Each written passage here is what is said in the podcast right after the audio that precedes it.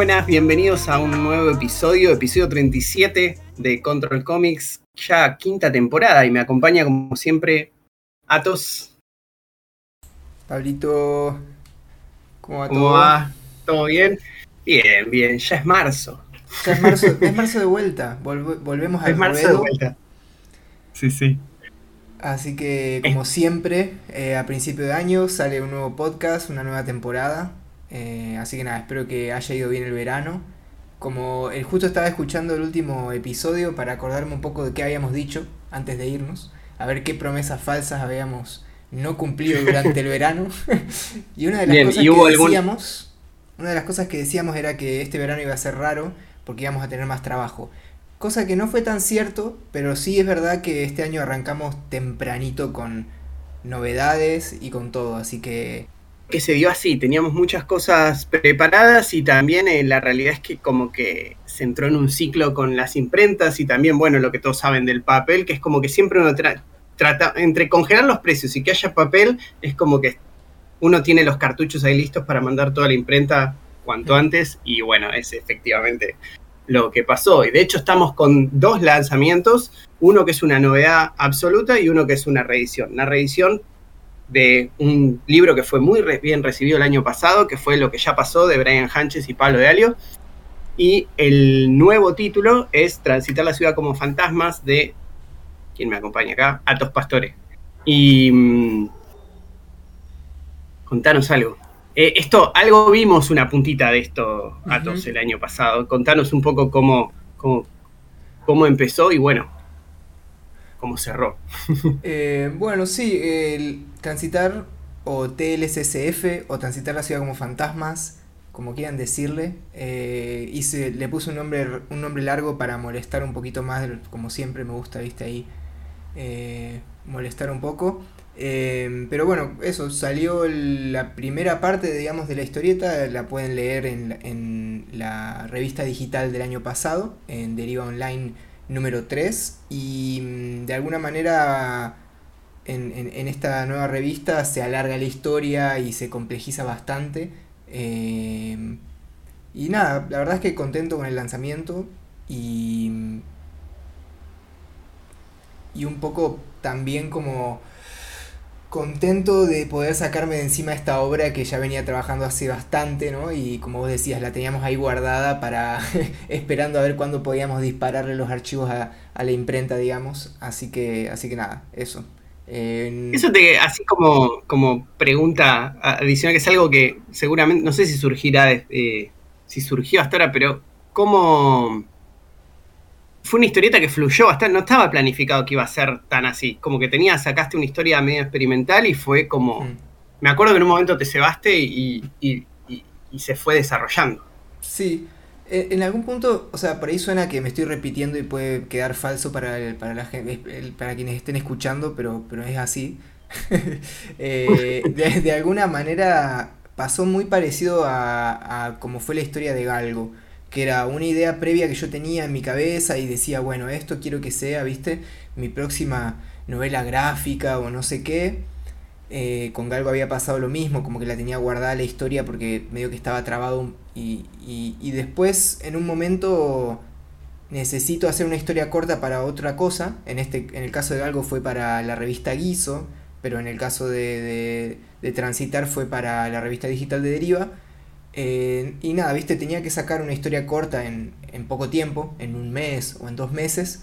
Entonces, al igual que con Galgo, para transitar usé estas ideas también que tenía para otra novela gráfica un poco más larga, eh, sobre que era como una especie de, historia de, fantasmas, mezclado como con un slasher, que es un género de, de películas de terror. Y, y medio que eso, ¿no? Como que dije, bueno, ya fue, uso esta idea para también esta historia corta, no se me estaba ocurriendo nada más.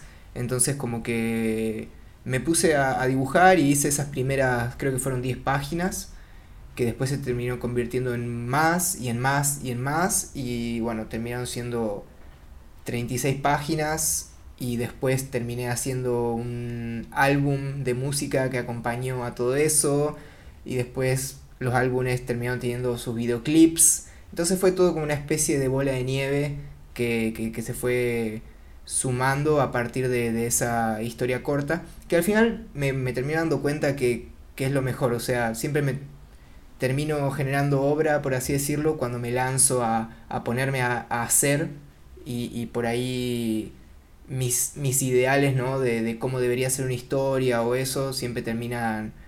Me, me termino como haciendo un auto boicot, pero bueno, siempre parece funcionar más o menos bien. bueno, vos decís que te repetís, pero tal vez es tu justa, es tu modus operandi más como autor integral, ¿no? Que cuando que es distinto cuando trabajás en, en equipo. Sí, de hecho un poco eh, o sea, la razón por la cual estoy contento con la obra no, no es solo porque me gusta o lo que sea, sino que también porque de alguna manera yo lo siento como una evolución de Galgo. Eh, siento que mejoré cositas que, que, por ahí en Galgo todavía estaban un poco crudas y, y, el hecho de que Galgo por ahí es, era una historieta más antológica, ¿no? Justamente son tres historias y bueno, en este caso ya es como una historia larga, ¿no?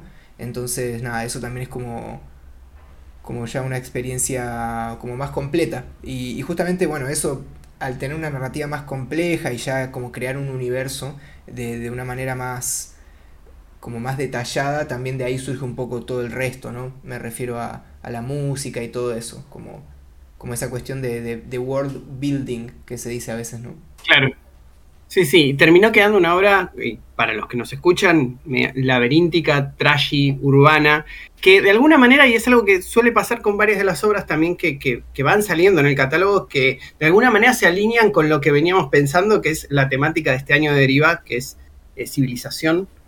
Ahora me olvidé el eslogan, malísimo, me olvidé, pero, pero es como que nada, pueden esperar títulos en esa onda para cuando salga este programa ya va a haber pasado la presentación, pero se vienen un par más, ¿no? Sí, eh, el eslogan que, pusimos para este año, o por lo menos para el inicio del año, er, es El mundo está condenado, lee cómics.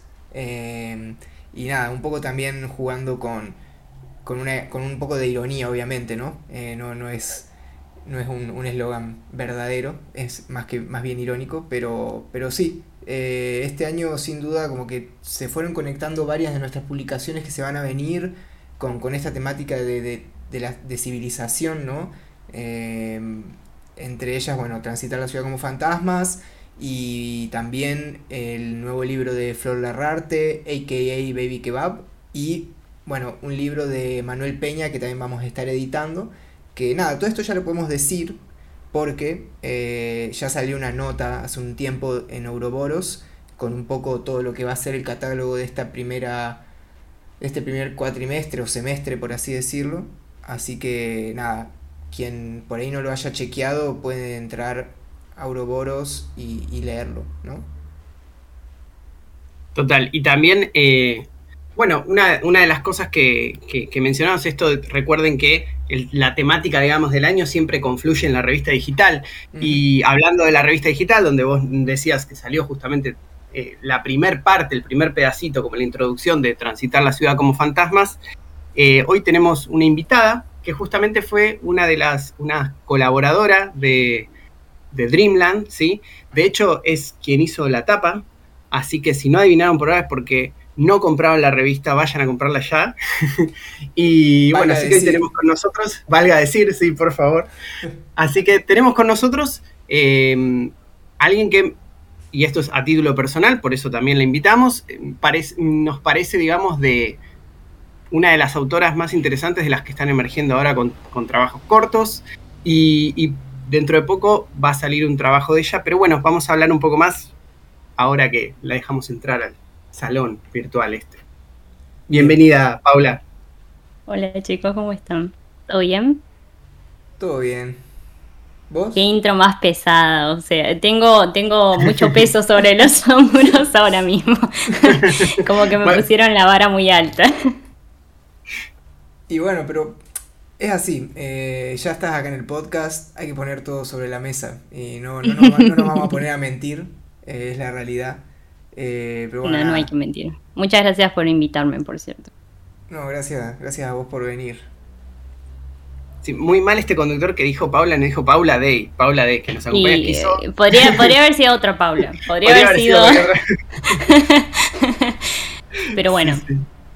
Así que bueno, y, estás en ocasión también de, presentar dentro de poco una obra que si calculamos por, por estas fechas más o menos estará en preventa o algo. Sabemos que todo en este momento depende de la disponibilidad del papel, pero... Lo cual habías mencionado antes, sí, es muy azaroso.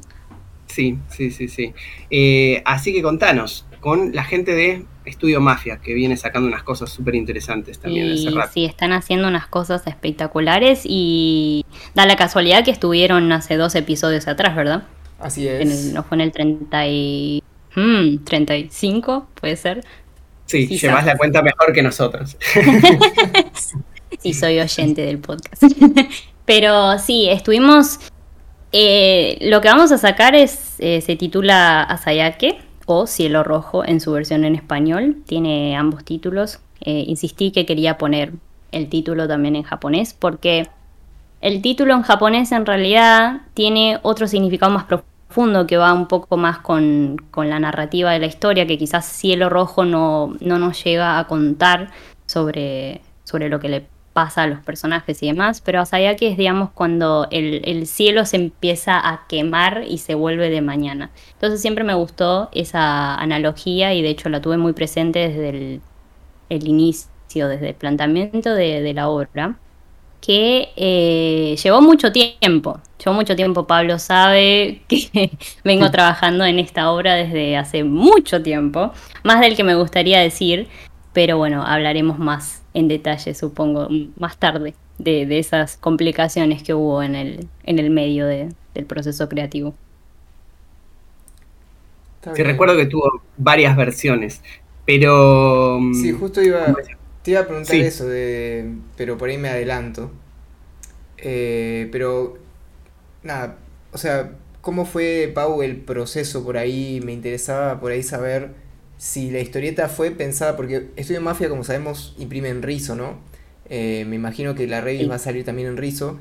Eh, sí, sí, sí, sí, cuando, a dos tintas. Cuando empezaste a trabajar, ¿fue pensado ya para rizo o tuviste que hacer ahí alguna especie de traducción? Porque imagino que por ahí eso también puede haber llevado más tiempo, ¿no? Y tal cual mencionas vos, Atos, el problema fue que eh, Estudio Mafia fue el primer, la primera editorial, independiente o no, más allá de eso, que, digamos, me, no me contactó porque yo me contacté con ellos primero y vieron mi trabajo.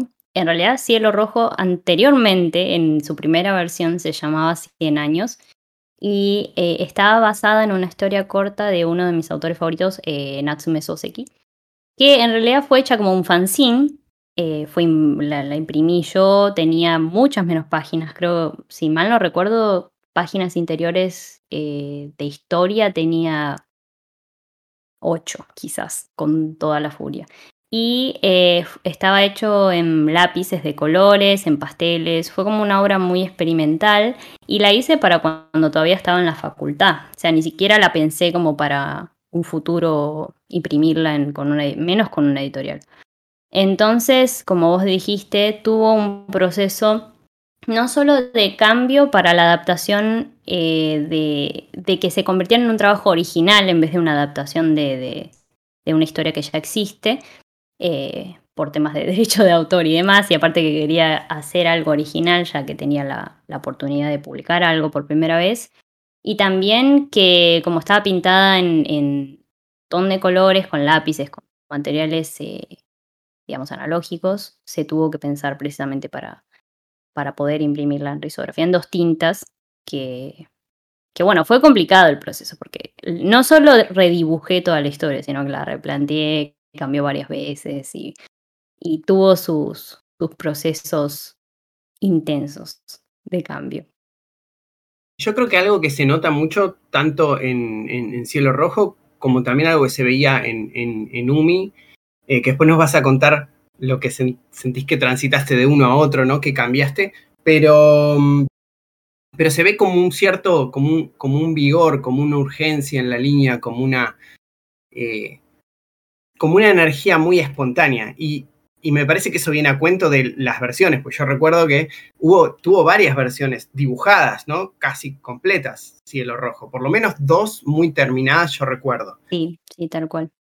Contanos Sí, un poco tuvo dos por- o por tres. qué eso, ¿no? Porque- ¿Qué, qué se, qué tiene que ver con, con- con cómo encarás el proceso vos que, Mm. que necesitas hacerlo por ahí, no sé, en un corto periodo de tiempo, recuerdo que, que me has contado en un momento. Tal cual. El, creo que viene de la, como dijiste vos, de la urgencia, pero mm, de la urgencia de la historia por transformarse en otra cosa. Cada vez que me siento, eh, e- ese es el tema, que a diferencia quizás de otros artistas, eh, en vez de sentarme varias veces a trabajar en un proyecto, me siento una o dos veces nada más y hago un, digamos, es exhaustivo hasta el punto de dejarlo completamente cerrado. Entonces, como cada vez que me siento a trabajar en, X proyecto, pasó con Umi también, lo veo con otros ojos y siempre me quiero dar la libertad creativa y humana de decir, bueno, tiene que cambiar la historia. Entonces cambia conforme me voy sintiendo en el momento. Y soy una persona muy impulsiva, entonces cada vez que siento que tiene que cambiar, la dejo que fluya. Como que no me gusta que esté atada a lo primero que pensé. Bueno, este es tu futuro, este es el futuro de la historia. Quiero que sea libre y que siempre tengas la, puerta abierta para decir, bueno, necesito que vaya para otro lado ahora mismo. O quiere, mejor dicho, quiere ir para otro lado porque yo me siento diferente. Vemos que no solo cambia la historia, sino que cambio yo, cambio, cambia mi visión de, mi trabajo y siento que mismo mi trabajo está en constante evolución. No quiero que esté encajado en una sola cosa. Por eso también creo que hice muchas versiones hasta que me quedé conforme con lo que... Y si tuviera más tiempo probablemente seguiría cambiando. Eso estaba pensando que por ahí si, si saliera dentro de 3, 4 meses ya sería otra versión. Y otra habría vez. otra versión seguro de por medio. Justo, justo eso te iba a preguntar, por ejemplo, cómo, porque me siento un- no, no al 100% identificado, pero un poquito identificado con, con algunas formas que contás de cómo trabajas vos. ¿Y cómo te llevas con los deadlines? ¿Te, te va bien que haya deadlines o no? Sí, 100%, porque el problema conmigo es que si, si no tengo una fecha de entrega clara, va a pasar eso, de que sigue evolucionando y es como que no, la, no, la, no le voy a cortar nunca las alas a la historia, ni a mí tampoco, porque no me gusta. Entonces es como al tener una fecha, digo, bueno, listo, para, no sé, para octubre tengo que tener est- esta historia lista, bueno, yo sé que de acá a octubre tengo tiempo para precisamente para darme esa libertad, pero hasta cierto punto de que, bueno, en algún momento voy a tener que parar y decir, esto tiene que estar completo, no importa si me quedé conforme o no, pero la idea es esa, es la búsqueda constante, me parece, de, de quedarme contenta con, no conforme, porque si no, no creo que no seguiría creciendo como artista, creo, pero sí feliz con que hice lo mejor que podía en ese momento. No sé si tiene sentido. No, sí, sí, sí. Sí, y yo creo además que hay como, bueno, esto eh, en eso me parece que ustedes tienen más en común, por ejemplo, porque mm, creo que eh, el enfoque cuando trabajan de manera integral es como muy, muy desde lo visual y lo plástico, desde lo expresivo, ¿no? Creo que los que trabajan más desde el guion funcionan un poco al revés en ese sentido, como que son más, en términos de producción, ¿no? Como que hay un- una ruta marcada y, eh, si lleva dos meses, tres meses, seis más o menos, siguen el plan, aunque todos igual me parece que, que, que a la hora de hacer el dibujo final siempre hay algo de lo espontáneo, ¿no? Pero, pero me parece que el peso de la expresividad espontánea pesa mucho en el proceso de ustedes dos. En, en mi caso es como que igual yo no uso guion, eh, no me gustan los guiones, no sé por qué. Pero no, no me gustan. Siento que el tema de un guion es que hay un montón de cosas que puedo contar en el guion, más si es mi guion, eh, que después no se traducen a la hora de, de- de lo visual, como que no van a estar presentes. Y son cosas, quizás en vez de un guion lo que hago es eh, un outline de, de, de- del, no sé, la progresión narrativa o de los personajes, eh, eso sí, pero no un guion concreto de, bueno, eh, página 3, viñeta 1, plano general, pasa esto, esto, esto.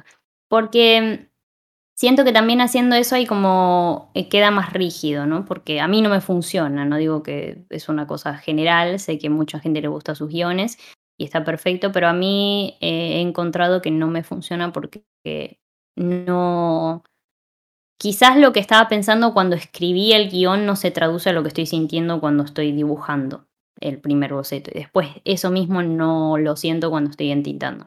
Entonces, como siempre va a haber un proceso de cambio, siento que el, al tener un guion ya estoy como poniendo eh, un peso sobre mis hombros, es decir, bueno, tengo algo que me dicta cómo tengo que seguir la historia. Quizás por eso no, no lo utilizo. Hmm. Sí, me parece interesante eso porque Va, no sé, yo por lo menos también trabajo de una manera bastante intuitiva en cuanto al guion y creo que igual con el tiempo me, me volví más guionista un poquito, me fui acostumbrando a escribir, pero, pero me sigue pasando que me es muy difícil en mis propios guiones describir una escena y después, a un mes después de eso, ponerme a dibujar esa misma escena que ya describí. Siento que para mí, no sé cómo será vos, Pau, pero es como que el tiempo entre pensar una escena en tu cabeza y dibujarla tiene que ser como más o menos poco, ¿no? Eh, yo siento que por ahí a eso también te referías, no sé si lo interpreté bien. Sí, tal cual. De hecho, eh, muchas veces me salto los bocetos también. O sea, muchas veces, en el caso de Cielo Rojo, hubo bocetos, pero no bocetos de esta versión. Solo, o sea, directamente me puse en tintar cuando supe qué es lo que quería contar, lo entinté. Lo único que fue el proceso previo a eso fue escribir los, los diálogos, eso sí, pero había, hay como cinco diálogos en toda la, o sea, cinco burbujas de, cinco globos en toda en toda la, en todo el libro, pero eh, lo que hago antes de entintar es eh, un, ¿cómo se dice? Un outline.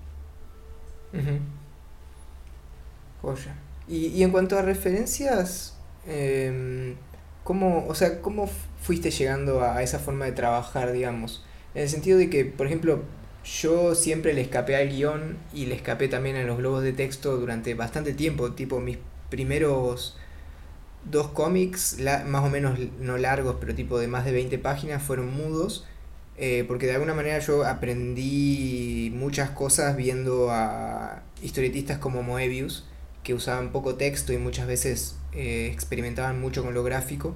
¿En tu caso viene de alguna referencia en particular o se fue convirtiendo más con el tiempo de, trabajar vos y de encontrar tu ritmo, digamos? Mm, si dijera que viene con el tiempo creo que estarían mintiendo, pero mal, porque, bueno, mucha gente sabe que no hace mucho que dibujo, entonces no es como que es algo de, ah, bueno, con el tiempo me fui eh, haciendo mis maneras para trabajar.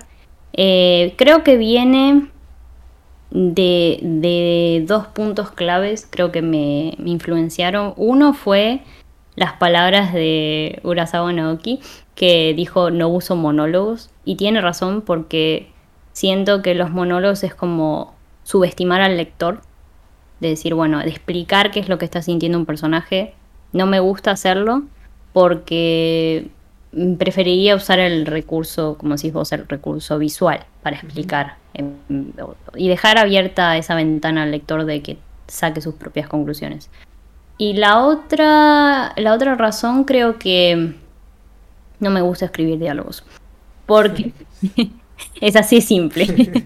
Pero no sé, creo que me gustan como lectora me gustan las historias en las que yo puedo quizás imaginarme qué es lo que están diciendo los personajes. Me, gustan mucho las historias mudas por eso mismo, porque yo puedo participar, es más didáctico. Entonces trato de incorporar un poco eso. Digamos, mi experiencia como lector trato de traerlo un poco a, lo, que soy yo como autora, ¿no? Eh, que creo que, bueno, todo el mundo hace. De, lo que me gusta leer es lo que me gusta, lo que querría yo dibujar, ¿no? Siempre tenemos esa visión.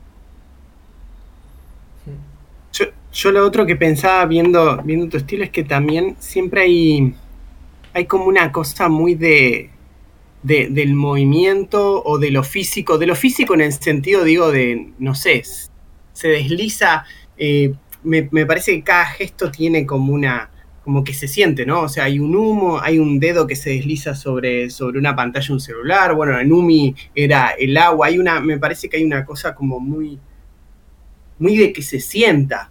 eh, la, que, transmitir como las sensaciones de esa escena. Entonces, eso es algo que, pasa porque, porque te divierte, lo haces a, por una decisión consciente o tiene que ver con, el estilo de cosas, como decís vos, que te gustan.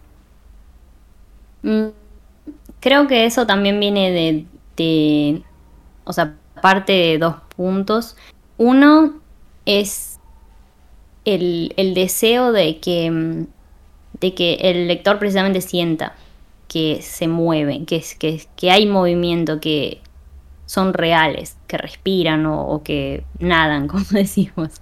Em, creo que eso viene mucho del tema de que toda la vida me gustó mucho el shonen, el género shonen, y hay dos o tres obras en particular, en particular que me, me influenciaron mucho porque cuando las estaba leyendo es como que ah, siento que, no sé, que, de la página sale el viento y me pega en la cara. O sea, son cosas muy sensoriales que, están arraigadas precisamente a, esa obra. Y eso son cosas que dije, yo cuando dibuje quiero transportarlas, quiero aprenderlas para poder eh, dar esa sensación también si alguien lee lo que yo hago.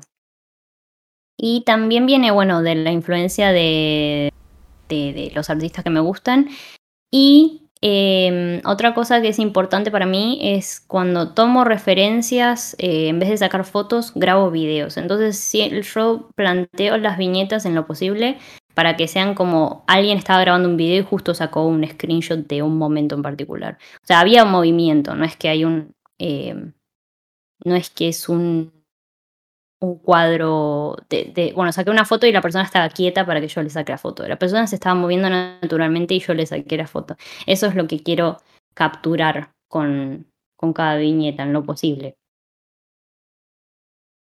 Bien, y hablando un poco de eso, justamente ahora que hablabas un poco ya de, algunas cuestiones más técnicas, ¿cómo es tu proceso desde lo técnico? Porque cosas muy interesantes, de, por ejemplo, incluso en, en, el, en el trazo hay como una, un trazo como medio roto, buscado, en, tanto en UMI como en Cielo Rojo. Contanos un poco cómo, cómo es tu proceso desde lo técnico, digamos, desde el primer boceto a que llegas a la, página. Mm, bien, en el caso de, tanto UMI como Cielo Rojo, lo que hago es viñetar muy chiquitito, eh, no viñetar, eh, estampillar, que se dice, o hacer thumbnails chiquititas, eh, para ver más, más que nada el, flujo de la historia a través de todas las páginas, porque me gusta encontrar una armonía en el todo. Porque a veces uno se centra mucho en una página y cuando la haces a tamaño grande, después no te das cuenta cómo conviven con el resto de las, de las páginas y cambia la experiencia narrativa en total, ¿no? Cuando uno lee de corrido todas esas páginas. Eso es lo primero que hago y boceto bien chiquitos los planos en, eh, de cada viñeta en general, como diciendo, bueno, si hay una persona en primer plano, le hago como un monigote así muy feo. Y después eso lo transporto un poquito más grande y de ahí ya entinto. O sea, no, no hay como un, digamos, una, una búsqueda del boceto con lápiz. No uso lápiz, de hecho no me gusta usar lápiz porque em, me da pie a equivocarme más. Eh, Ironía porque me gusta abrazar mis errores, por eso el trazo que tengo es muy imperfecto. No me gustan hacer las líneas limpias porque creo que... Mm, Como impolutas, ¿no? No, nada, todo lo contrario. No, no, porque, no porque siento que no... Digamos, las líneas como las hago actualmente quizás cambien en el futuro, no lo sé porque mm. siempre estoy abierta al cambio, pero ahora mismo siento que representan lo que yo soy, ¿no? Es como tratar de abrazar las imperfecciones del humano. Eh, si quiero una línea perfecta, puedo agarrar la computadora y hacerla con vectores. Y esa línea la puede hacer cualquiera. Ahora, una línea que sale de mi mano, que no tiene, no busca la perfección, la, la voy a hacer yo nada más. No, no, no se puede duplicar dos veces. Entonces trato de, de abrazar ese concepto en, en, mi trabajo más que nada. ¿Vos pensás con, Pau, con todo esto de que estás abierta a cambios eh, y justo decías que que, que habías empezado a, trabajar, digamos, a, dibujar o a pensarte como dibujante no hace mucho tiempo. Eh, ¿Cómo ves eh, en ese sentido tu estilo? Porque por lo menos yo, no sé si está bueno comparar, ¿no? Pero yo te, por ahí te comparo con, otras personas que también están arrancando o han arrancado ya hace un tiempo, incluso yo, y tu estilo es mucho más marcado y, específico que por ahí en otros casos, ¿no? Eh, si bien es un estilo cambiante en cuanto a, una forma interna, por así decirlo, siempre creo que mantiene como una superficialidad. Eh, ¿Trabajaste para llegar a eso de alguna manera en específico o simplemente fue como en esta cuestión de, bueno, de, trabajar y trabajar que fue surgiendo? Mm, creo que fue como decís vos de trabajar y trabajar y surgió. Creo que es la búsqueda constante de, llegar a, algún lugar. Como que desde que empecé a dibujar sabía que, que estaba yendo hacia un lugar, no sabía hacia dónde. Y mismo ahora sigo en el mismo camino, que no sé a dónde voy. Y algo que influenció mucho en mi trabajo es el estudio a otros autores, entonces creo que eso me hizo llegar más, entre comillas, rápidamente hacia un estilo que se puede llamar, porque siento que cuando uno empieza, eh, eh, o sea, fuera del nivel, del nivel profesional, sin haber publicado nada, cuando uno empieza a dibujar así porque quiere, o, estás en una carrera de, no sé, diseño gráfico, ilustración, lo que sea, del, ambiente creativo, uno está con esa desesperación, creo, de decir, ay, quiero encontrar mi estilo, como que quiero que vean esto y reconozcan que lo hice yo. ¿No, ¿Soy yo nada más que piensa así o es, o es realmente la, urgencia de todo el mundo? Creo, creo que es una cosa general de cuando uno empieza a mm. dibujar. Sí, a, mí por lo menos me pasaba eso y creo que es cuando menos estilo tenía. Me parece que eso empieza a pasar, ¿no? Creo ni siquiera digo que uno lo, haya, lo logre, ¿no? Pero digo que empieza a pasar, me parece, en algún punto cuando ya lo dejaste de pensar, ¿no? Eh, pero sí, yo estaba, yo estaba obsesionado, como que quería tener un estilo que fuese distinguible, original, y claro, obviamente lo que hacía muy mal era evitar parecerme a cosas que me gustaban, o sea, simplemente porque no quería, porque para mí se notaba mucho la influencia, si no, y, y nada, eso después fui aprendiendo de, otras personas que vi que estaban, que abrazaban eso, que no, que, ese era el camino porque era donde no encontrabas resistencia, digamos, yendo claro, para ese lado. Claro. eso mismo es a lo que quería llegar yo, de que siento que al principio uno quiere buscar la originalidad y en algún punto me di cuenta de estudiando a artistas que me gustan, sean japoneses, sean franceses, sea sean, eh, que, que llevar el ADN de otras personas, sin caer en el plagio, lógicamente. O sea, tomarlo como inspiración, decir, bueno, la obra de esta persona me gusta y quiero tomar algo de lo que ya se dio cuenta que funcionaba, ¿no? Porque la gente que ya es profesional y demás, se dio cuenta de algo que quizás vos todavía estás buscando cuando sos eh, amateur o como queramos decir, cuando te estás, iniciando en el ambiente, ¿no? Y para mí llevar el ADN de otros artistas es algo con lo que me de lo que me siento orgullosa. cuando me dicen, puedo ver el trabajo de X persona en tu línea o lo que sea, yo me pongo contenta de eso, no lo tomo como algo malo. Me parece que el problema, no sé si es el problema, pero la cuestión es que mucha gente no quiere que se que se le compare con otros artistas. Entonces es como, ay, no, lo mío es original y no lo viste en ninguna otra parte y demás. Y no creo que sea así, porque todos tenemos algún input visual de afuera desde que somos chiquitos. Entonces es como, ¿qué es la originalidad? ¿no? Yo creo que lo importante en vez de buscar eso, que me parece que no es alcanzable por nadie, es eh, tratar de llegar a, a a través de una experimentación, porque me parece que experimentar está buenísimo, llegar a una expresión visual que a vos te deje contento y de la que te puedas enorgullecer y mostrarlo y publicarlo y, decir, bueno, este es mi laburo. Me parece que ese es el punto. Sí, además, lo que iba a decir es que además hoy en día con el tema de la cantidad de imágenes que estamos viendo todo el tiempo, eh, esa, esa idea de originalidad medio que también se quiebra sola, porque también, o sea, los casos de, de, gente y mismo, o sea, digo, le debe pasar a todo el mundo porque también me pasa a mí, de, de, de que tampoco nos, nos, estamos dando cuenta a, a, qué imagen estamos expuestos, ¿no? Y eso nos termina influyendo incluso como medio inconscientemente. Entonces, como estar tan pendiente de si lo tuyo es original o no, en algún punto te re puede jugar en contra, ¿no? Tal cual, más si estás eh, publicando en las redes sociales y demás, Mm, eh, y estás todo el día, no solo como, como creador de contenido, sino como consumidor de todo eso que estás viendo. Y inconscientemente se te queda en algún lugar mm, de- sí. del cerebro eso, ¿no? Como, como impacto visual de viste algo y después capaz que no te acordás dónde lo viste, pero terminás haciendo algo parecido además, porque Mm. ha, pasado eh, de, de- de ese tipo de cosas. Y pasa, bueno, como vos decís, por, por la era en la que vivimos y la cantidad de, de contenido a lo que estamos expuestos todos los días. Mm. Sí. No, y te preguntaba lo del estilo porque en algún punto yo, lo, lo veo particularmente en, en- mi obra, yo creo que es al revés. Yo, o sea, como que fui muy cambiante en un estilo y lo soy hasta hoy en día, ¿no? Como que no...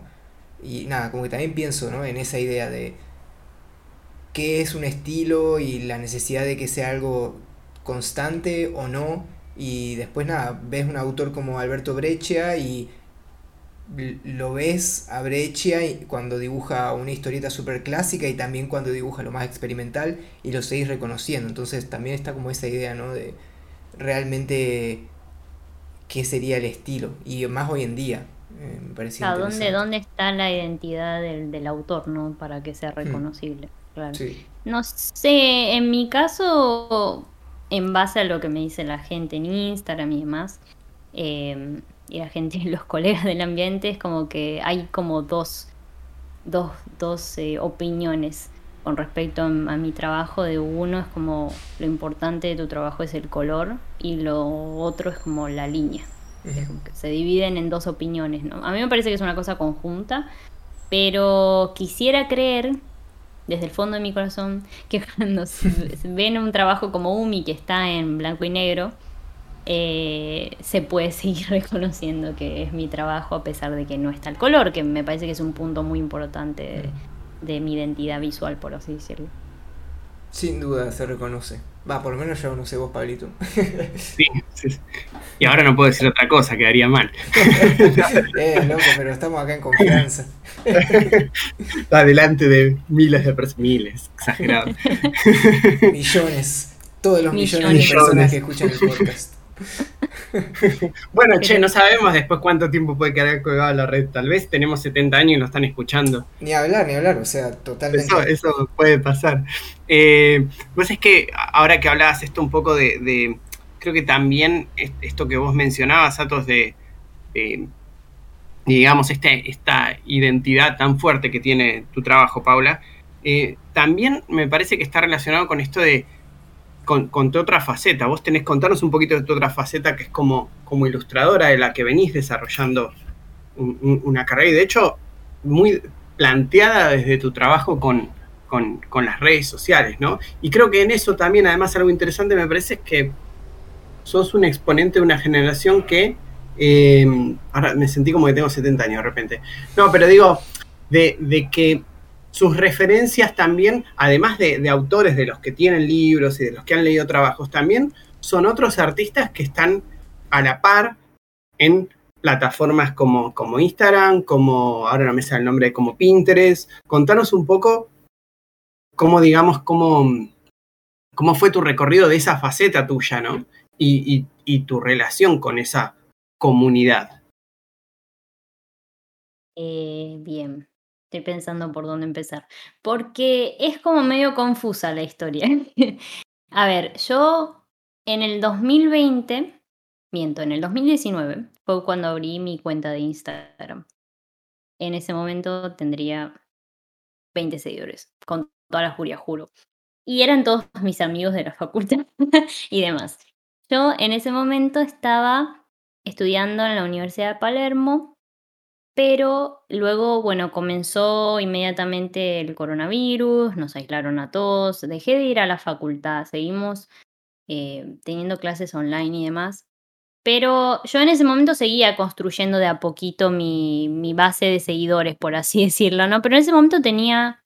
Pablo, en ese momento yo no te conocía, vos tampoco, Atos, y yo tenía como un- una onda muy arquitectónica, solo dibujaba fondos, siempre me encantó la, la arquitectura y tenía una línea que, si bien se acerca un poco a lo que trabajo hoy en día, era una línea como continua. ¿Viste cuando haces croquis que no levantás el, lápiz o la, lapicera para hacer así algo rápido? Tenía esa línea en ese momento.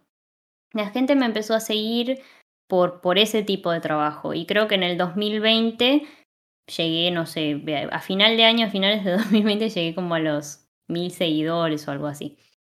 Eh, en ese momento todavía no estaba exponiéndome al trabajo. O sea, era solo por hobby que lo estaba haciendo, por así decirlo. Y eh, sin ninguna. Mm, sin ninguna, ¿cómo se llama? Eh, pretensión con respecto a, a, decir, ah, bueno, voy a hacer una carrera con respecto a las redes sociales y demás. No, no estaba pensando en eso. Y después mi estilo cambió porque, bueno, yo siempre tuve la influencia del manga y demás pero tenía miedo de mostrarlo, porque una vez que la gente me empezó a seguir por esta cosa arquitectónica, más eh, con mucha influencia de Monet, porque es como mi artista favorito realmente. Lo siento, Matsumoto, pero bueno, Monet es como mi artista favorito de preferencia. Tenía como una cosa más plástica mi trabajo, que ahora no sé si se ve eso, porque es más digital, por así decirlo. Entonces tenía miedo de, de exponerme, decir, ay, soy, no sé, soy whip al mundo, decir, me gusta el manga. Entonces, dejé la facultad y dije, bueno, voy a impulsar mi carrera a través de las redes sociales. Fue como un riesgo que quise tomar, que me costó asumirlo, porque uno lógicamente se encuentra dentro de la, ¿cómo se dice?, de la seguridad de una carrera, de decir, bueno, estoy planeando mi vida y de repente decís, no, quiero arruinar todo lo que vine construyendo para empezar algo nuevo, es como un miedo que a uno le agarra.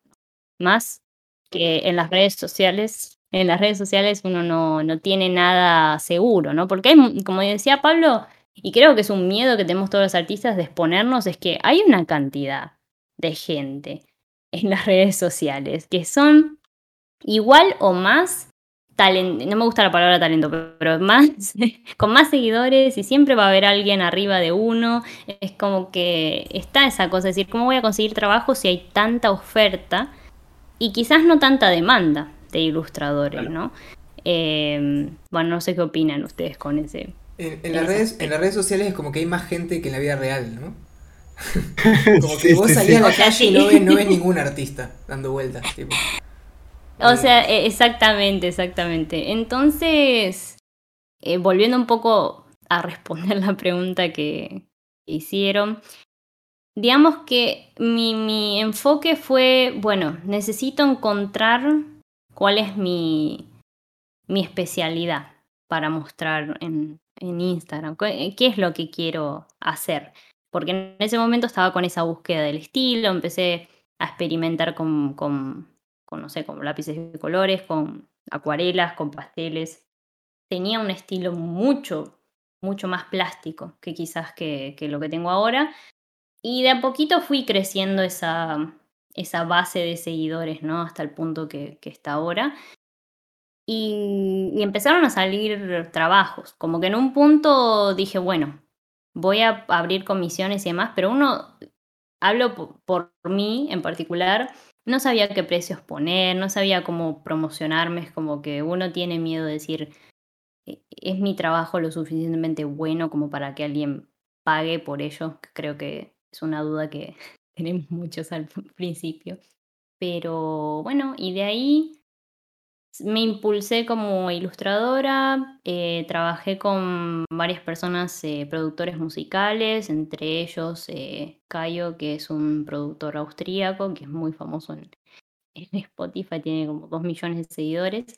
Y gracias a todas esas entre comillas, eh, conexiones, o sea, como contactos, uno se va abriendo camino dentro de, un ambiente. Y después, para mí, algo importante que decir es todo el reconocimiento de los colegas del ambiente, como esa validación que te da cuando, no sé, alguien importante te sigue o te comenta, che, mira qué bueno tu trabajo. Para mí son cosas que mm, me dan como el combustible para seguir creando, no solo por mí, sino por también por no por que me validen, porque no creo que eso sería, eh, no, creo que ese sea el punto, pero sí esperando encajar en un ambiente que, como dijeron ustedes, es enorme. es enorme y tiene mucha gente con mucho talento y mucha experiencia, eh, no solo a través de las redes sociales, sino en la vida real. Sí, yo creo además también, que también creo que la pregunta tiene que ver un poco con eso, con que eh, eso te tuvo como muy activa produciendo y o sea, en ese sentido fuiste como muy, muy ordenada a la hora de producir, una intención deliberada de trabajar con el Instagram como si fuese un portfolio, ¿no? De alguna manera, y, subir con una cierta regularidad y producir material para ahí que funcionase como ese cartel de laburo. Y para mí, esto que se ve de que vos decís, no hace tanto tiempo que dibujo, pero esa, esa especie de solidez en el estilo, tiene que ver mucho con eso, ¿no? Yo me acuerdo en un momento, además, cuando empecé a conocer eh, el, trabajo de Paula, eh, digo, yo abría Instagram y dos por tres Paula estaba transmitiendo mientras dibujaba, ¿no? Y, y eso me parece que... Tiempos cuando, los tiempos. cuando hacía streams. Eh, y eso, nada, me parece que, que, que, había mucho que ver con eso. Y creo que tiene que ver, como había una cosa de, muy interesante también, de como de, de, abrir tu. No sé si algunos están subidos todavía, como para que vayan para atrás algunos a, verlos, pero como de, abrir, digamos, tu, tu tablero a que la gente vea cómo vos probás y, y, explorás y probás cosas. Em, y, me parece que eso es lo que se ve hoy en, tu trabajo, ¿no? Eh, eso, esa cosa, me parece que de alguna manera, así como hiciste con las historietas cortas que las hiciste en algún periodo de tiempo como muy condensado, hubo también una, cosa como muy incentiva, incentiva no, intensiva de dibujo, ¿no? En este, estos últimos años. Tal cual, desde el 2020 hasta hoy, que es cuando me planteé básicamente de, decir, bueno, voy a armar una carrera a través de las redes sociales. Algunos de mis familiares dicen que soy influencer, que no me gusta esa palabra porque no, no tiene nada que ver con los artistas, no creo que los artistas sean influencers, no importa eh, cuántos seguidores tengan sino que, bueno, como decís vos, yo quise armar un portfolio, decir, bueno, este es mi trabajo. Y en algún punto tuve miedo al, a cambiar mi estilo, porque bueno, como les comenté, estaba como en esa cosa de, de, lo plástico, de las bellas artes, digamos, estaba más en ese rubro, por así decirlo. Entonces cuando empecé a dibujar más estilo manga o cómics o demás, tuve ese miedo de, decir, bueno, voy a perder todos los seguidores que, o, lo que construí por querer cambiar. Pero fue algo que tuve que aceptar, que era lo que sentía en el momento y por eso ahora creo que, por eso también mi línea ahora, por eso no tengo miedo a experimentar ahora mismo, a pesar de que quizás se consolidó un poco más mi estilo y mi trabajo, irónicamente. Pero mm, sí, fue intensivo, fue de todos los días ponerme unas ciertas, cierta cantidad de horas a dibujar, y decir, bueno, hasta que no salga algo no paro, o y me voy a equivocar en el proceso, pero quiero construir eh, un portfolio y una, cantidad, una cierta cantidad de trabajos como para decir, esto es lo que puedo hacer y espero que alguien le, lo valide y quiera, quiera pagar por ello, en el, en el sentido de ser ilustrador independiente, ¿no? Bueno, a mí me parece de todas maneras, tampoco quiero ir en contra de la autora de la obra, obviamente. Pero Cielo Rojo me parece que sí sigue siendo, no sigue siendo, digo, tiene una impronta, impronta muy plástica. Eh, no, me parece que, se haya perdido ¿Desde eso. Qué, ¿Desde qué lado lo ves más plástico? Lo veo, o sea, entiendo lo que, o sea, puede ser que sea menos plástico por ahí comparado con tu propio trabajo anterior, que por ahí no, yo no lo tengo tan en mente, ¿no? Pero, pero sí creo que por sí mismo y si se compara con lo que se produce a nivel cómic argentino o en general, eh, me parece que sí tiene una impronta, impronta muy plástica en lo que mismo que vos decías antes, ¿no? De esta línea que en constante movimiento, es un cómic muy dinámico y también tiene una cierta poética, digamos, la narrativa, eh, que me parece que, que, bueno, que sigue siendo, sigue siendo muy plástica. En el sentido de también lo que decía antes Pablo, ¿no? Eh, tiene tu dibujo una cuestión, por lo menos cuando yo estudiaba también, le llamaban como una especie de dibujo áptico, en el sentido de que parece que la línea o el dibujo lo puedes tocar, ¿no? Tiene más superficie, por así decirlo, que otro dibujo. Y eso me parece que es muy plástico, ¿no? Porque la pintura, por así decirlo, es superficie, básicamente. Eh, Lo cual me parece interesante. No sé vos cómo ves esa diferencia entre las bellas artes y el cómic o el manga. Eh, pero no sé, me vino eso a la mente. Sí, yo creo, y quería agregar a esto que decís vos, hay también algo de, de yo me acuerdo que, que, una vuelta, un seminario que estaba haciendo, que nada, tenía más que ver con escritura, pero decía que había una, como una propuesta, digo, de que había ciertas obras que eran, que dejaban las huellas de su ejecución, que es como que eran un testimonio del proceso, digamos, no solamente eran el vehículo para contar algo, eran el testimonio del proceso. Y yo creo que en cuanto a dibujo, hay una cosa como muy que uno puede eh, sentir lo gestual y el proceso por el que atravesó la obra, ¿no? Eh, como que tiene, no pierde esa huella en el camino. Y ahora sí la dejamos hablar a Pablo. No, sé qué agregar. no sé qué agregar a esto. Pero sí, puede ser. Em, no, me, no me parece mal igual pensar de, de mi trabajo como algo plástico. Ojalá que se vea así. Si bien eh, como dije anteriormente, digo que quizás se, se, alejó tanto de eso, más del lado del, del color, a eso me refería. Quizás la línea está como... Tiene una identidad plástica, porque no es perfecta, no es vectorizada. Pero el color sí, en, en el caso de Cielo Rojo, el color se hizo de forma digital. La versión original estaba, como les comenté, hecha toda analógicamente.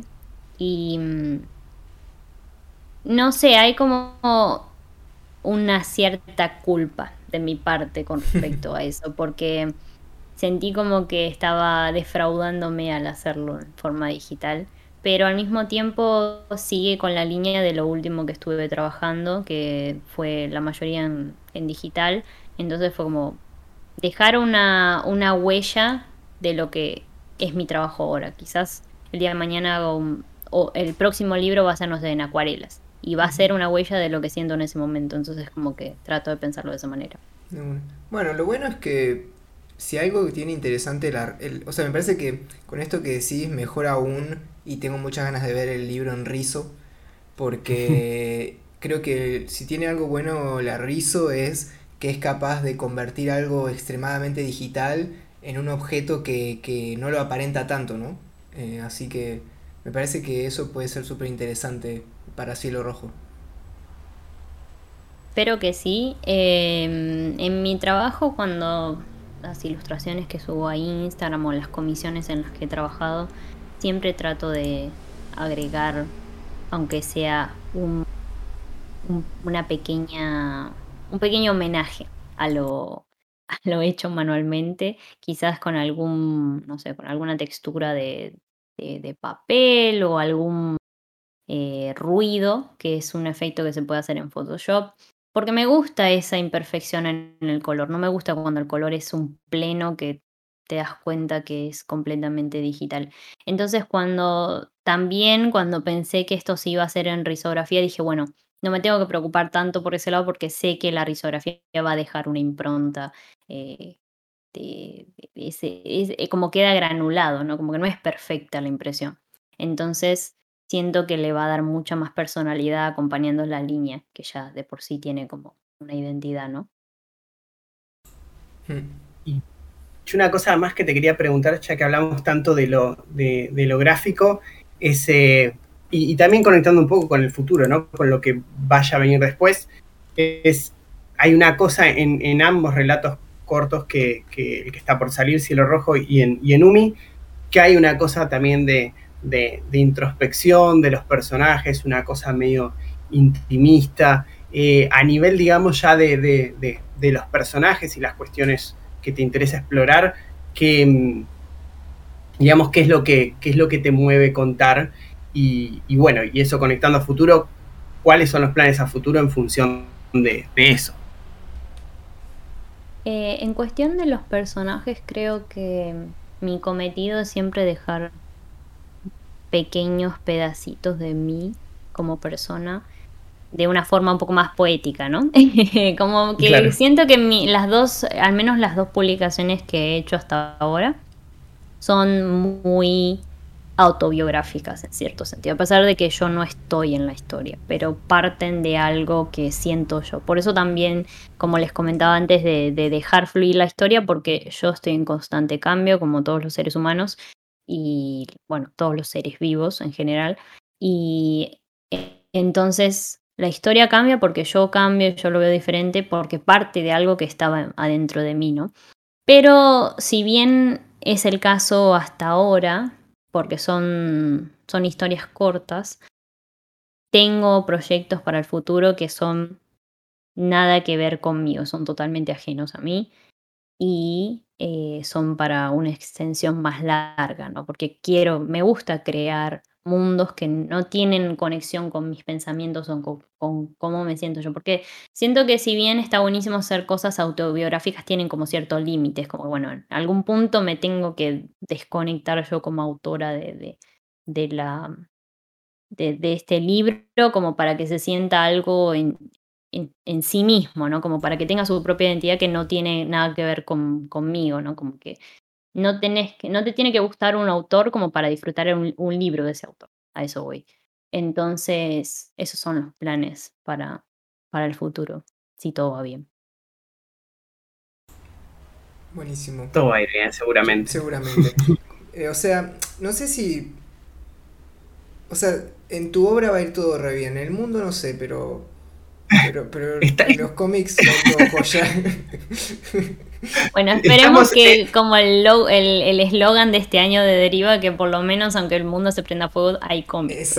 siempre hay. Exactamente, vamos a seguir ahí luchando. Eh, yo, quiero, abrir un pensamiento que tengo con respecto a eso, que, lo, que por ahí hasta lo ven después en, lo que hagamos, es que creo que estaría en algún momento me parece que esa parte que el mundo está conectado me gustaría por tachar, eh, tacharlo de que el mundo está condenado y y poner otra cosa y que esa sea la evolución del eslogan de este año, pero vamos a ver si...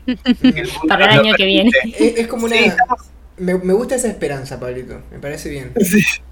bueno, pero es como una metamorfosis igual que siempre hay de, año a año, todo es como una metamorfosis, me parece a mí, ¿no? Y sobre todo estos últimos, estamos arrancando últimamente el podcast con una crisis mundial distinta cada vez. Cada vez hay algún problema diferente. Yo les quería preguntar igual a ustedes que tuvieron la oportunidad de leer el, la obra, o sea, Cielo Rojo, antes de su publicación, ¿qué les pareció? Sin spoilers. Sin spoilers. sin spoilers, sin nada. ok, ¿quieres empezar vos, Pablito? Sí, eh, a mí lo que, lo, que más, lo que más disfruté es como esta sensación de, esta sensación casi física de la obra. Siempre me digo, me, dio las mismas, en ese sentido me pareció, así como hablaba todos de, de, su obra, que es una evolución de algo, en algún punto me pareció como el paso siguiente después de, de Umi, ¿no? En el otro era el agua, todo este movimiento acá no sé, al leerlo me daba esta sensación de, de, ese ambiente medio asfixiante entre esta pareja, no sé, hasta creo que me imaginé los, no sé, el, el, si hacía calor en la habitación, el, el, humo, el humo del cigarrillo, había como una cosa como íntima, pero a la vez, no sé, algo asfixiante, si se quiere. No sé si ya entré en terreno spoiler, después corto. No, no, no. no. pero, pero sí, sí, el final, el final eh, no, sí, sí, eso, eso fue lo que, lo, que disfruté y lo, y lo vi ir en otro sentido que, que Numi y, y nada, en, es, tiene mucho que ver, igual que Umi fue entintado completamente manual y Cielo Rojo es digital. O sea, está más controlado, por así decirlo. Siento que en Umi había mucho más ruido, pero iba con, la historia, me parece. Fue, fue una cosa como intencional del momento, ¿no? Pero acá fue como, bueno, quiero condensar un poco más, eh, sobre todo los fondos y demás, que me divertí mucho haciendo, porque en Umi casi no había fondos. Había, pero pocos, pocos. Eh, porque era mucho el agua el punto. Entonces como que no, no pude desarrollar, digamos, dónde está el personaje tanto como quizás en, Cielo Rojo. Pero, claro. pero sí, eh, quizás pero sí, una diferencia. Creo, creo que se resume mucho en que me mm, disfruté mucho esto de que primero sentís y después pensás. En ese orden, digamos. Creo que es algo refrescante y que hace falta. O sea, y que me pasa que lo hablo un montón con mis alumnos, que uh, a veces uno se olvida que la gente lee para experimentar esos mundos. Y después a posteriori, de última o a veces en paralelo, pensar. Pero muchas veces no es al revés. O sea, es, es como paso uno, paso dos, digamos, ¿no? Hmm. Y sí, es que los cómics son en sí muy sensoriales pasa mucho por, quizás por eso, bueno, volviendo un poco a lo que habíamos hablado antes, quizás por eso evito un poco los, los diálogos, porque siento que hay que pensarlos quizás, o sea, hay que procesarlos más que, que, un input visual quizás. Eh, sí, el punto es ese, me gustaría que sea una experiencia más sensorial primero y después de reflexión quizás, en la segunda leída, quizás, claro. quizás. yo justo iba a decir eso. A mí, obviamente, también me, gustó mucho y disfruté mucho de la lectura, pero, pero sin duda me parece que es un cómic para leer muchas veces. Eh, por lo menos yo lo leí la primera vez, me quedé muy impresionado por los dibujos y me colgué. Y la segunda vez le di más importancia a los diálogos. Y lo que le decía al Pablito cuando lo terminé de leer es que algo que tiene muy bueno, o que me pareció muy bueno, eh, más allá de la obra en sí, es que te deja con ganas de, seguir leyendo más, lo cual me parece que está bueno porque, porque nada, o sea, creo que, de esa manera también conecta muy bien con Umi y creo que va a conectar muy bien con tus obras que vengan a futuro y me parece que eso está buenísimo. Sobre todo para alguien que por ahí, entre comillas, digamos, está arrancando, ¿no? Me parece que es súper valioso que después de leer una obra te quedes con ganas de leer más, ¿no? Eh, y la verdad es que, nada, eso. Y, que no es muy y no es algo menor además eso, porque creo que también desde cualquiera que edite, o sea, ahora hablando desde el lado de, editor. Pablo editor. pero uno, pero uno tiene, o sea, uno cuando ve el trabajo de alguien, no solamente ve una obra, sino ve que es, es alguien que, que al ver uno el trabajo es como que quiere leer más. Entonces, porque me parece que uno como lector también es como, no sé, lo voy a decir como algo muy banal, ¿no? Pero es como coleccionar figuritas. Digo, uno quiere tener la figurita siguiente porque le interesa hacia dónde va el autor después. Entonces, está buena esa sensación de que, de que crees que tenés ganas de más y que sabes que puede ir más allá en otras cosas después, ¿no? Eh, eso parece súper valioso. Así que ya saben, a las millones de personas que están escuchando el podcast, eh, ya, sea, ya sea hoy, eh, creo que esto va a ser el 25 de marzo del 2022 o ya sea dentro de 70 años. Consigan Cielo Rojo. Eh, si cuando sale el podcast no está no está aún en preventa, sepan que va a estar y como siempre van a estar todos los links ahí abajo. Lo digo ahora porque si nos vamos a, si vamos a seguir charlando un poquito más, está bueno que no quede al final del todo tampoco. sí, sí, sí. Está bueno Sí, que y estén atentos a, las redes de, Estudio Mafia que, iban a estar ellos. no solo por Cielo Rojo, sino por todo lo que hacen, porque la verdad tienen un catálogo muy lindo, con muchos artistas muy interesantes, muy experimentales, que creo que van muy bien con la, con la identidad visual de Estudio Mafia. Eh, están sacando cosas muy copadas y bueno, como dicen ellos, que me quedó esto porque estuvimos hablando el otro día, eh, de que el punto es que cada libro sea como una pieza de colección chiquita que es no se puede repetir porque cada libro va a ser hecho artesanalmente con mucho amor y mucha dedicación. Entonces, nada, espero que lo puedan, que les, uno les guste, si ya salió y si no salió, bueno, cuando salga, que les guste, que lo disfruten y que ojalá lo quieran leer más de una vez, que eso es lo, lo que más me, me haría feliz. Sin duda, sin duda, espero que pase y, y creo y va a pasar, así que nada. Eh, positivos. Y, y, siempre. Es el eslogan de Deriva 2023, seamos positivos. Tenemos cómics, seamos positivos. y como siempre pasa con Estudio Mafia, que es lo que vos decías recién, Pau, posta que no es joda que no cuelguen cuando salga la preventa o cuando salga el libro, porque Después no, no, es fácil conseguir las cosas que, que Estudio Mafia hizo hace un año, imagínate. Y se van, se van. Se van rápido y, posta que nada, eh, hay que estar atentos, así que nada, eso. Y bueno, no sé Pablito si vos tenías alguna otra preguntita para Pau. Acordando revista digital que, que Paula nos cagó a pedos porque no teníamos tapas casi. y, no sé cuándo fue eso, no hay ningún, no hay, no hay ningún testigo de que eso no Sé, no sé, yo tengo un audio de Paula grabado diciendo, chicos, no puede ser que hagan esto, denme a mí el lugar. Dije, eso yo. Punto, punto final, punto final. Lo cual estuvo perfecto porque sacamos la revista y lo que todo el mundo nos dijo es increíble la tapa, y todo Ay, qué lindo. A mí nadie me dijo nada, eso es lo gracioso, ¿viste? Cuando salió Dreamland fue como, la gente me va a venir a mandar mensaje o a decir, che, qué buena tapa. no recibí mensaje de nadie. Y después entré y bueno, Pablo me dijo y demás y vi comentarios, pero fue como, me hubiese gustado que me lo digan a mí. sí, nosotros mucha del feedback que recibimos fue mucho de, de fa, qué buena tapa. Que de hecho, y tuvo tres, hay algo importante que hay que decir, es que nosotros la, versión final la vimos una semana antes, porque hubo tres tapas distintas más o menos. O sea, era el mismo concepto, pero, pero bueno, fiel a, su, a, la dinámica que nos contaste, hubo tres tapas distintas. Sí, sí ni recuerdo cuál, cuál, cuáles fueron las opciones. Eh, sé que partió todo en realidad de, de, una idea que, no una idea, más como una, una impronta que dijiste vos, Pablo, de, de que los sueños pesan sobre la cabeza o algo así. No me acuerdo cuál era la...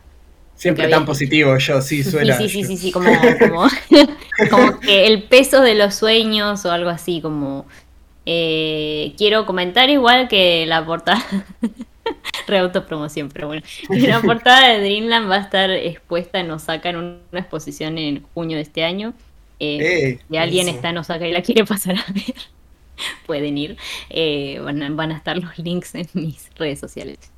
Pero sí, sí, quería, mm, quería exponer eh, esa ilustración en particular porque uno fue muy interesante el proceso em, de creación y aparte el, combinar varias herramientas, porque toda la parte de la isla, entre comillas, de sueños que está, o la corona, como le digo yo, de sueños que está arriba del personaje, está toda hecha con pasteles, con eh, lápices de colores más, haciendo como un homenaje a, mi trabajo más plástico de antes y después la integración con lo que estuve haciendo recientemente más digital y con esa línea así como rota, eh, que es el personaje en sí. Así que bueno, me parece que es un, una ilustración que, que, se apega más a, a, lo que soy ahora, ¿no? Como que es más mi identidad.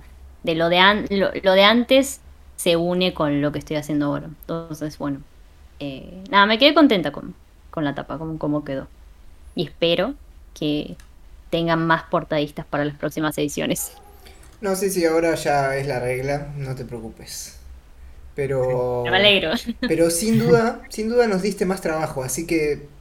No sé. No sé cómo tomarlo, pero. pero eso es problema de ustedes. Es, ¿no? Pero es para, pero es para algo mejor.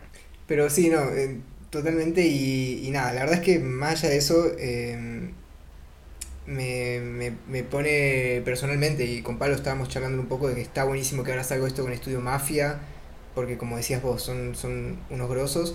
Pero también porque nada, también demuestra la pila que le estás poniendo vos a todo esto, mismo con eso de la tapa, ¿no? De bueno, de mandarse y hacerlo. Y creo que de alguna manera también está bueno eh, este episodio para gente que tampoco esté tampoco tenga claro cómo, cómo arrancar, ¿no? Me parece que, también mucho de lo que contaste está bueno también para eso, ¿no? Como, como nada, así que súper valioso también la charla y gracias también Pau por, por venir al programa. Gracias a ustedes por, por invitarme, finalmente. Finalmente. Finalmente. Lo veníamos charlando. Pero este es el momento óptimo. porque yo, a mí me habían dicho que me iban a invitar para cuando saliera Umi, pero bueno, después no sé, el COVID, no sé, no sé si fue el COVID, no sé qué fue.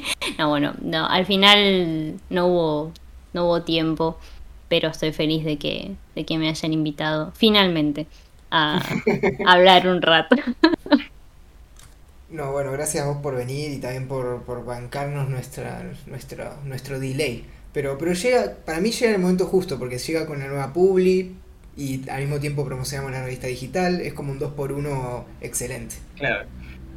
Que eso, que sí, es, está bueno aprovechar y recordarlo. Vayan a buscar la revista digital, que además del tremendo trabajo de Pau, está lo de Atos y hay una galería increíble. Como, como siempre, tenemos suerte de tener todos los números. Eh, no, es por, no es por favoritismo, pero es la edición más linda de todas las revistas Ahí lo tienen. Y, y, si quieren comprobarlo por ustedes mismos, pueden comprar las Pueden comprar las otras. Y comparar. y, comparar, eso es clave. Quizás deberían sacar como un bundle de, las tres, ¿sabes lo que digo? A un precio Vamos de a poco, Pau. No te nos adelantes las ideas que, que después. no, mentira. Sí, hay. Yo te, yo te invito a que vengas a hacer parte del trabajo, ¿eh? Yo te invito tranquilamente, nos hace falta una mano extra. No, no, pero, pero sí, sin duda en algún momento ahí tiene que salir algo que, recopile, pero, pero creo que todavía estamos en proceso de seguir haciendo más revis, así que por ahora... ¿Va a haber planes de, hacer una revista eh, así como antología, pero papel? Mm, no. no. no. No, no, no, voy a. No voy a. a, no, ¿cómo es? No voy a. No voy a decir que sí ni que no. Dar falsas esperanzas. Exacto. pero acabas de decir que no. No voy a asumir eh, la responsabilidad, pero no, en realidad no lo hemos planteado, pero, pero sí que con Pablo hemos charlado varias posibilidades que no son libro eh, de cómo podría ser alguna especie de, recopilación para ciertos años de, Deriva Online. Así que eso en algún mm. momento yo creo que, que sí va a suceder, pero bueno, todavía falta un par de años para que eso pase. Y, no va a ser algo en un formato clásico, eso sí lo puede. Eso, lo tenemos claro, sí. Todo lo que nos están escuchando, o sea, pueden, o sea, si la revista ha sido como más o menos rupturístico y, digital y que y hemos tratado de trabajar con con gente que a su vez eh, es muy experimental en su trabajo y todo, no va a ser la recopilación, no va a ser algo clásico, eso, eso desde ya lo Va a ser 50 por 50, eh, la impresión va a ser enorme. claro, exacto. Va a ser tamaño póster. Tampoco, tampoco va a ser un NFT, así que tampoco se preocupen. No, eso tampoco, sí, sí, tampoco. Así que nada. No hay que preocuparse, bueno. Eh, pero bueno, de vuelta, voy a volver a decirlo para quienes se quedaron hasta acá. Todos los links van a estar abajo en la descripción como siempre para que sigan a Pau, Estudio Mafia, compren la preventa, compren la revista digital. Em, y nada, también valga decir que como este es el primer podcast, también empieza un poco el año de vuelta, como siempre en marzo empieza a arrancar la historieta Argentina y todo, también hay muchas prentas dando vuelta, así que nada. Eh, en las redes y en Instagram, que toda la gente esté atenta, así arranca full el año. Em, y bueno, nada. Sí, que hay mucho material interesante, realmente no, se, no se lo piensan porque uno a veces se duerme y hay cosas que son re indies y, está buenísimo explorar. Yo creo que como todos hablamos con Pablo la otra vez, tuvimos nuestra faceta de coleccionar así cosas súper raras o fanzines o eh, preventas de, editoriales pequeñas y está buenísimo no solo apoyar a la industria nacional para que podamos seguir sacando cosas en papel, que ya está difícil de por sí, está bueno apoyar para seguir sacando.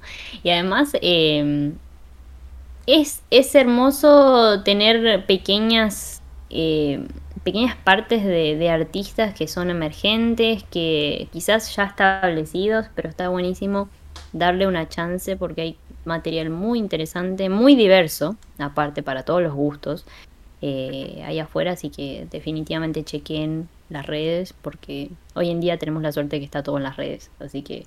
Sí, y además, y, además que se están poniendo también todos mucho las pilas, o sea, de tanto de publicar como autores emergentes de acá, como traer trabajos de gente de afuera, de todo, y, creo que como lectores si quieren, si quieren tener más de eso, eh, bueno, hay que aprovechar. Hmm ahora para, para validar toda esa movida, ¿no? Y además a, a, buen precio, ¿no? Porque cuando ves también ahí, aprovechas en la preventa y te puedes por ahí un libro más de los que hubieses planeado. Así que esa es la parte. Nos pusimos bien en marketineros, pero es lo que hace falta para, para empezar el año. Así es. Feliz año, por suerte. Medio tarde, pero feliz año a todos. todavía vale, todavía vale. Feliz y, año. Y así, con un comienzo del mundo está condenado, pero con un final positivo, creo que es un buen momento también para despedirnos. Y nos veremos en el próximo. No sé qué les parece, chicos. Yo los veré quizás el año que viene, cuando me vuelvan a invitar. Bueno. Con el nuevo eslogan del 2023, más positivo, esperemos. El, mundo es un verano infinito. ¿Te gusta el verano? Porque no sé si capaz que te se está prendiendo fuego como el verano que tuvimos que fue terrible y quizás no es positivo, ¿eh? porque los 45 grados que no sé si estaban muy positivos, que digamos. no, estás ayudando con el brainstorming. lo, pienso mejor, lo pienso mejor a la próxima.